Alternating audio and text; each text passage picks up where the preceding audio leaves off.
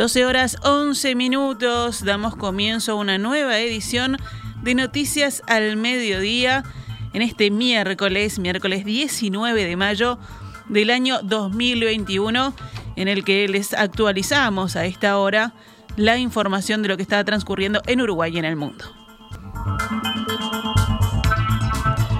Se está llevando a cabo la interpelación a la ministra de Economía y Finanzas, Azucena Arbeleche, promovida por el Frente Amplio. El tema central del llamado a sala es el de los beneficios tributarios otorgados por el gobierno a una empresa del director de la Oficina de Planeamiento y Presupuesto, Isaac Alfie, del Partido Colorado. El actual jerarca había iniciado el trámite para recibir esa exoneración previo a asumir su cargo al término de la administración frente amplista. El 11 de febrero pasado, el Ministerio de Economía exoneró finalmente por 401 mil pesos del impuesto a las rentas de la actividad económica a una inversión en equipamiento para la instalación del estudio contable dirigido por Alfie. Luego de que trascendiera la noticia de la resolución, el director de la OPP anunció que renunciaría a esos beneficios. El miembro interpelante, el diputado Frente Amplista Gonzalo Civila, defendió la convocatoria a la ministra en el entendido de que detrás hay un debate ético necesario más allá de las circunstancias pero nos parece oportuno hacer esta interpelación, más allá de lo que han opinado legítimamente otros señores legisladores, porque hay un tema central, hay un tema clave, que es clave para cualquier democracia, que tiene que ver con la ética en la función pública, y que no creemos que deba minimizarse porque estamos viviendo una crisis sanitaria, social, económica de gravedad. La ética, señora Presidenta, importa igual. El debate ético no es un debate de ricos, no es un debate de sociedades prósperas. Se ha discutido mucho sobre la ética en la función pública en Uruguay en contextos de bonanza, en contextos donde había políticas redistributivas, donde había políticas que en general tenían resultados positivos para la mayoría de la población. ¿Y cómo no vamos a discutir en contextos donde estamos administrando a veces digo también profundizando, una tremenda crisis. La ética en tanto campo de opciones entre valores, orientaciones sobre lo que es bueno y deseable para actuar, es importante siempre. Y pensar que en la pobreza, en la privación, en la crisis, no hay ética o no hay debate sobre la ética que sea relevante, es muy penoso. La discusión ética sobre lo público y sobre la política también cabe en sociedades en crisis y con problemas. Es más, cabe más, porque la gran pregunta es bajo qué criterios valorativos toman decisiones nuestros gobernantes en contextos de escasez, de privación, de dificultad, de incremento de la desigualdad y de la pobreza. El diputado Civila le preguntó a Arbeleche si al momento de firmar la resolución el 11 de febrero pasado era consciente de que estaba otorgando una serie de exoneraciones al director de la OPP. También consultó, entre otras cosas, si Alfie se había comunicado con la ministra al asumir su cargo para dar cuenta de que el trámite estaba en curso. De ser así, manifestó su interés por conocer si el presidente estaba al tanto del asunto y si hubo eventual declaración jurada.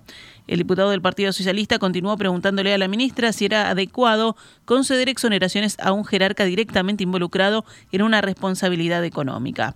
A su turno, Arbeleche defendió la resolución firmada por ella que estableció la exoneración y dio sus argumentos al respecto.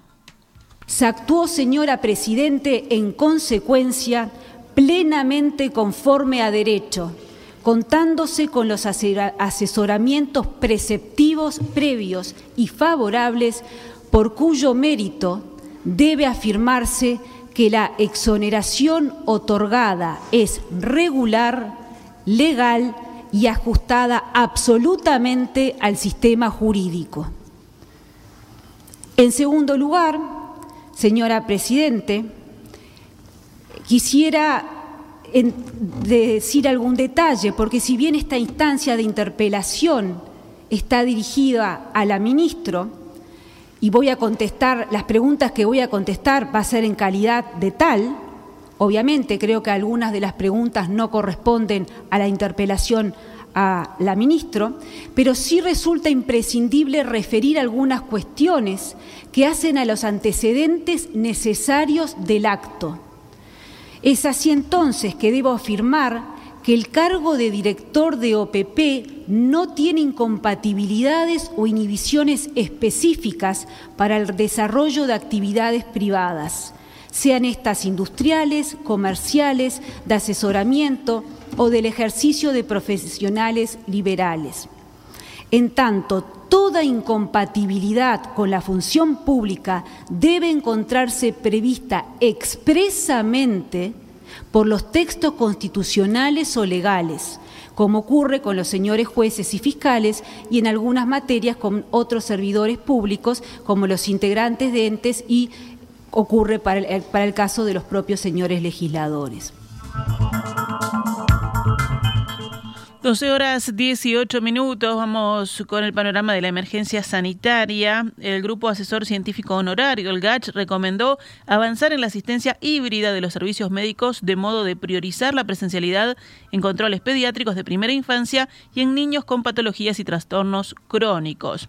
El GACH propone, en un informe publicado hoy, además retomar los tratamientos de niños con patologías de neurodesarrollo y salud mental, priorizando para la presencialidad a los menores de 6 años y con un modelo híbrido, o sea, que alterna con telemedicina, para escolares y adolescentes. Los científicos destacaron que de esta manera se permitirá el reinicio de tratamientos de rehabilitación hasta ahora suspendidos para apoyar a las familias en situación de vulnerabilidad económica y social. En el texto Impacto secuelar en salud por la epidemia del SARS-CoV-2 da cuenta del estudio del GATT sobre el impacto de la pandemia en distintas franjas de la población.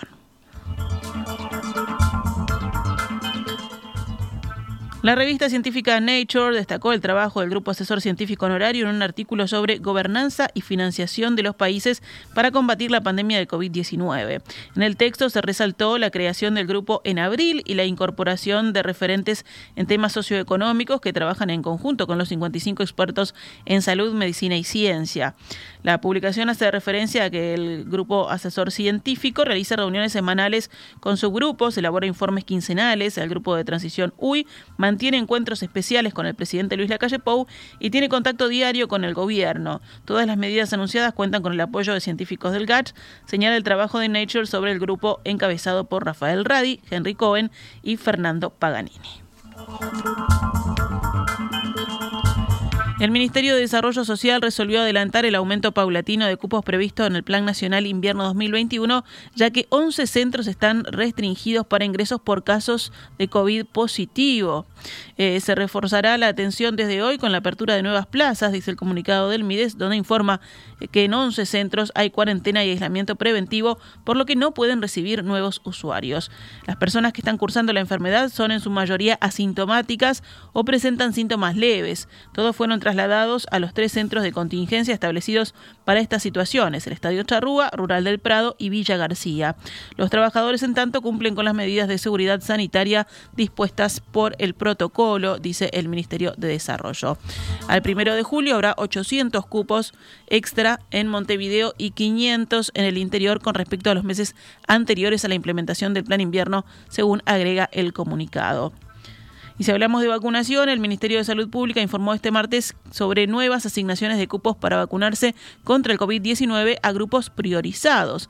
Esta semana comenzarán a emitirse los mensajes de texto destinados a embarazadas, personas con diabetes, obesidad y personas oncológicas en tratamiento. Los prestadores de salud deberán enviar los datos de las personas en estas situaciones al Ministerio de Salud Pública para poder hacer efectiva la priorización. Antes de que se les pueda asignar un cupo, las personas deberán ingresar previamente sus datos al sistema de agenda. El Ministerio exhorta a quienes no lo hayan hecho aún a anotarse a través de las varias vías que hay, por ejemplo la web, que es gov.uy barra Uruguay se vacuna, el WhatsApp, que es el 098 999 el teléfono 0819 19 y por la app Coronavirus UI. Otros temas del panorama nacional, familiares de Selmar Michelini, Héctor Gutiérrez Ruiz, Rosario Barredo y William Whitelaw presentaron ayer una denuncia ante la Fiscalía Especializada en Crímenes de Lesa Humanidad para que se identifique a los autores materiales del asesinato de esas cuatro personas. Si bien ya fueron condenados por los cuatro homicidios, el ex dictador civil Juan María Bordaberry y el ex canciller de la dictadura Juan Carlos Blanco, permanece inconclusa la investigación sobre el operativo que culminó con el hallazgo de los cuerpos de las víctimas el 21 de mayo de 1976 en Buenos Aires. Las familias, Miquelini y Gutiérrez Ruiz, emitieron un comunicado enumerando nuevos acontecimientos que abren la posibilidad de que nuevas líneas de investigación deriven en hallazgos inéditos. Entre los nuevos hechos, el comunicado señala que en 2020 un juez federal argentino identificó un nuevo centro de detención en la calle Bacacay, en el barrio La Floresta de Buenos Aires, situado en la misma manzana del centro de detención conocido como Automotores Orletti, y dio lugar a que se iniciara una nueva causa judicial en Argentina sobre el centro clandestino que habría funcionado allí entre abril y mayo de 1976. En diálogo con la diaria, el abogado denunciante, Pablo Chargoña, señaló que los denunciantes no persiguen ninguna teoría en particular sobre los responsables materiales del hecho. Recordemos que madres y familiares de uruguayos detenidos desaparecidos habían anunciado que la marcha del silencio de mañana jueves 20 de mayo no será presencial por segundo año consecutivo debido a la pandemia, pero el lugar habitual de la manifestación será cerrado al tránsito. Creemos que la calle y las veredas vacías potencian el silencio, señalaba el colectivo en un comunicado. Para el jueves a las 19 y 30 horas, el colectivo invita a todos a conectarse a las plataformas de madres y familiares y de APU en YouTube, Instagram y Facebook, también a través de Radio Uruguay y sus repetidoras y TV Ciudad, entre otros medios, para ver el video con las fotos y nombres de los desaparecidos.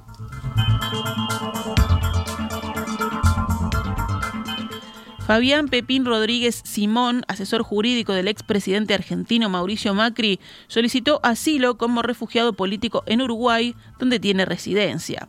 Según el diario La Nación, Rodríguez Simón pidió asilo en Uruguay por entender que es objeto de una persecución en su país a raíz de la indagación que comenzó la justicia argentina por supuestas presiones que llevó a cabo sobre los dueños del canal de televisión C5N y otros medios bajo amenaza de sacarles sus empresas. Según la diaria, la Cancillería uruguaya recibió el pedido de Rodríguez en la mañana de ayer y ahora la Comisión de Refugiados tiene 90 días para responder. El presidente Luis Lacalle Pou comentó ayer en rueda de prensa que se comunicó por el tema con el canciller Francisco Bustillo y dijo que la decisión de conceder el asilo no es una medida discrecional que dispone el presidente. Si cumple con determinados requisitos, se le concede, si no, no, expresó Lacalle Pou. Según la consultora Cifra, bajó la aprobación de la gestión de la intendenta de Montevideo, Carolina Cose, que pertenece al Frente Amplio. Mientras en la medición anterior de febrero la intendenta cosechaba 62% de aprobación, en abril bajó a 55%, porque lo que aumentaron son las opiniones neutras, indicó la consultora. Si bien se registró una baja de 7 puntos porcentuales en la adhesión, se mantuvo sin cambios la desaprobación en un 19%, mientras que los indecisos pasaron de 10% a 16%. Por último, aquellos que no opinan representaron también un 10%, un punto porcentual por encima de la encuesta de febrero.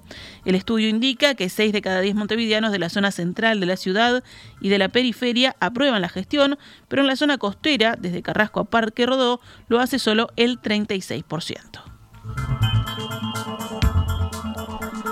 Cerramos el panorama nacional con otras noticias. Un aparente femicidio ocurrió esta madrugada en la zona de Malvin, Malvin Norte. Según informó Telemundo, fue la pareja de la víctima quien llamó al 911 y dio cuenta del hecho. Dijo que se habían apuñalado mutuamente en medio de una discusión. Tras la llegada de un patrullero, los efectivos trasladaron a la mujer al Hospital Pasteur, donde sobre las 4.35 constataron su fallecimiento. El hecho ocurrió en una vivienda de calle 5 y Alto Perú. El hombre de 34 años y la madre de este de 54 años fueron detenidos y están incomunicados. Según información primaria a la que accedió Telemundo, esta mujer también habría participado de los hechos. El hombre, por su parte, fue derivado en primera instancia a la policlínica de Capitán Tula para que constataran sus lesiones.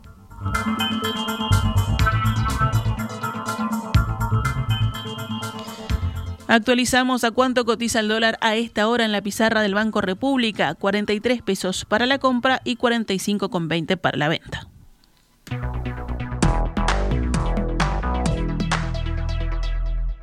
Estás escuchando CX32, Radio Mundo, 1170 AM.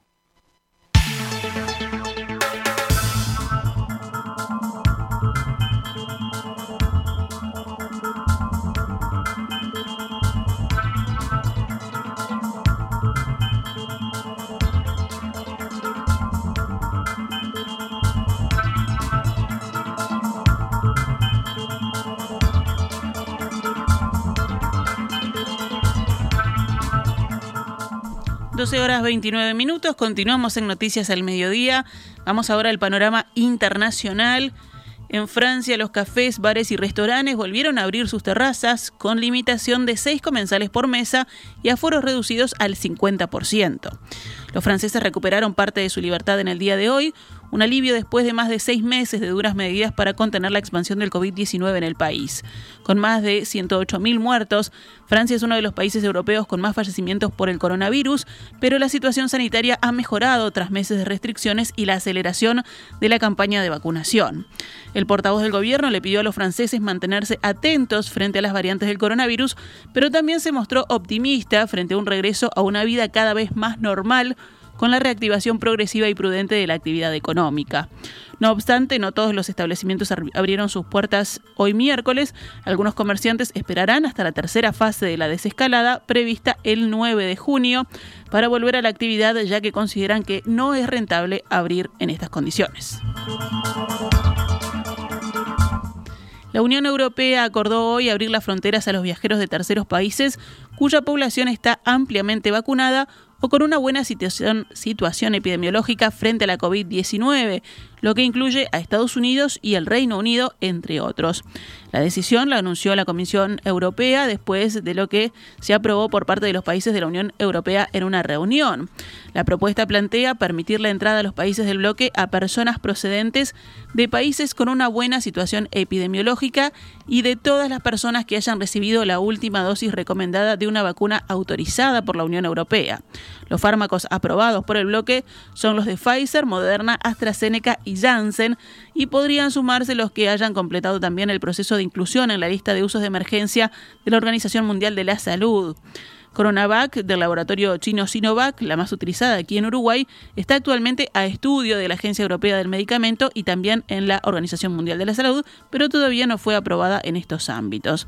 Además de las dosis correspondientes a las vacunas, las personas deben haber pasado al menos 14 días desde su aplicación antes del viaje.